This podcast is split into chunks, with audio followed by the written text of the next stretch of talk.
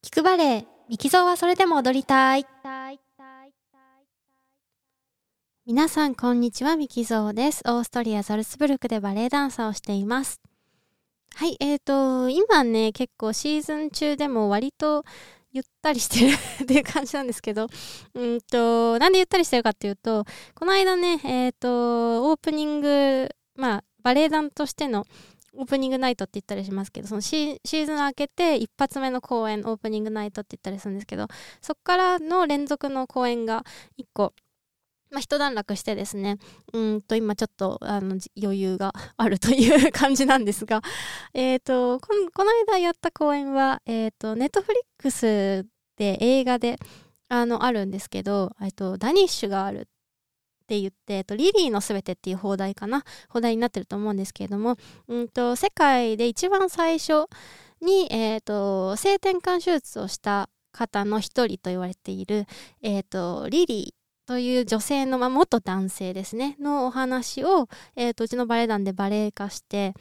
でそのバレエ化したのがね、えっと、ちょうど2年前で私が前十字靭帯を断裂して手術してあのまだ復帰全然できてないというかね、まあ、怪我した直後だったのであのそれに参加制作に参加できてなかったあの作品でですねそれを、えっと、今年2年後にまた、えっと、再演するっていう風になって、うんと、ようやくこのチームに加われてすごく嬉しいっていう思いもあったし何よりもやっぱり自分のバレエ団にとってすごく、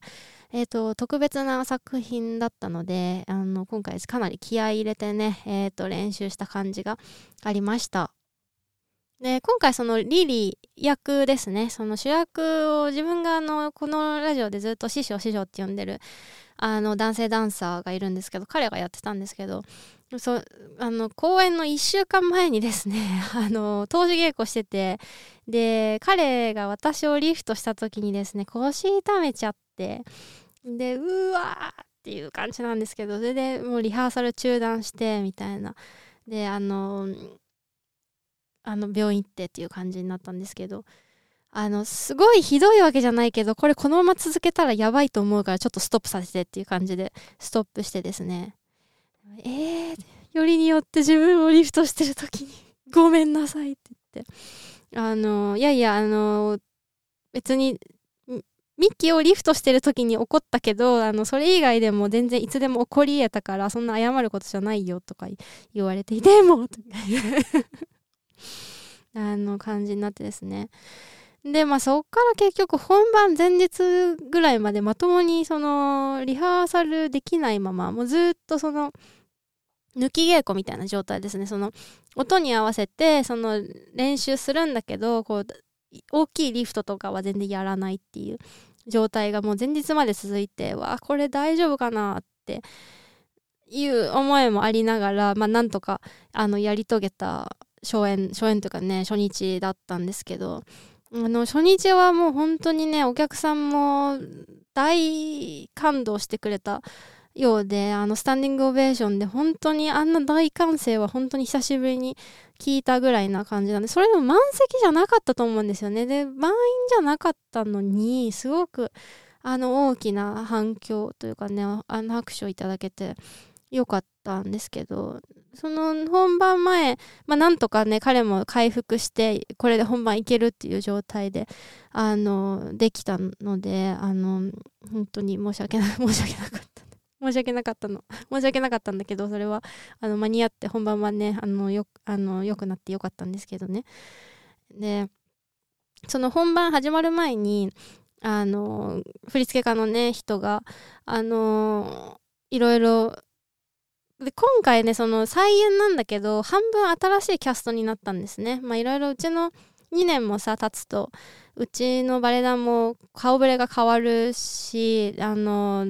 いろいろ産休だった人が戻ってきたりとかでまあ、まあ、の辞めてった人もいるし辞めてった人もいてその代わりに入ってきた人もいるっていうことで。でもう半分が新しいキャストっていう感じだったのでそのやっぱり新しい人たち、まあ、自分も含めてなんですけどの演技指導っていうかをやっぱりだいぶ力を入れててうんとやっぱりその主役だけが頑張るだけではあの立ち行かないバレエというかそのもちろん主役中心に話は回っていくんだけどその彼女リリーが一生の中で体験したこと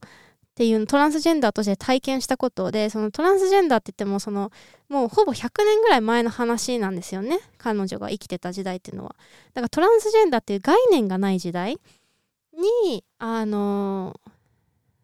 どんな体験をしたのかっていうのをギュンと90分にまとめてあの本当にジェットコースターみたいなね感情のジェットコースターみたいなバレエなんですけどどんなか中にあったのかどんな環境の中にあったのかどういうふうに周りに見られてたのかでそれを自分はどういうふうに受け止めてたのかっていうのがやっぱり周りがいないと成り立たないあのバレエなのでそこをやっぱりグループだからって言ってそのなんていうか甘くしないでというか本当に一人一人にすごい演技指導してたのもすごく印象的だったんですけどその本番の直前にあのもう今夜はあのもちろん初演っていうことでみんなのテンションも高くなってると思うけど、うんと、今夜はあの政治的な意味合いもあるあの夜だから夜っていうかね、えーと公演だからって言って。これだけ今やっぱり今の世の中その多様性とかまああ言われてる中で少しずつもちろんマイノリティの人も受け入れられてきてるけれどもまだまだ全然やっぱりうんとできてないところがあるでやっぱりうちのバレエ団にはそういう当事者との人も結構いる中でやっぱりそのうん自分たちのこととして捉えているんですよねバレエ団の一人一人が。でだからそのんとオープニングナイトがある前にその何て言うんですかね。ゲネラルプローベゲネプロを公開したんですよね。でちょっとお客さんを入れて公開するっていううんとイベントがあって。でそのやっぱ感想をお客さんからいろいろ聞くとやっぱポジティブな感想も多いけどネガティブな感想受け入れられないっていうその人の感想も多い、ん、で特にそのやっぱ年配の人になるとこれはちょっとっていう感想も結構あると。でそれはもちろん一人一人が何を思うかはみんな違うしあと年齢を重ねるごとにやっぱりそういうことが受け入れにくくなるっていうのは自分ももちろんそうだからってその振付家の人が自分も年取るごとにやっぱりあの柔軟性はやっぱり失っていくもんだと思うしそれは自然なことなんだけどでもだからこそ僕らはこの作品を通して世の中にしっかり訴えていかなきゃいけない言い聞かせていかなきゃいけないっていう風に言ってて。うんとなんかやっぱそこにすごく今回の作品を我々がやる意味合いっていうのをすごく強くあの感じましたね。その政治的っていうね 言葉が正しいかどうか分かんないんですけどはっきりとした意思はっきりとしたメッセージを持って作品を踊る作っていくっていうのがあのまあそうあることじゃないと思うので なんかおとぎ話をやるとかそういうことじゃないのであの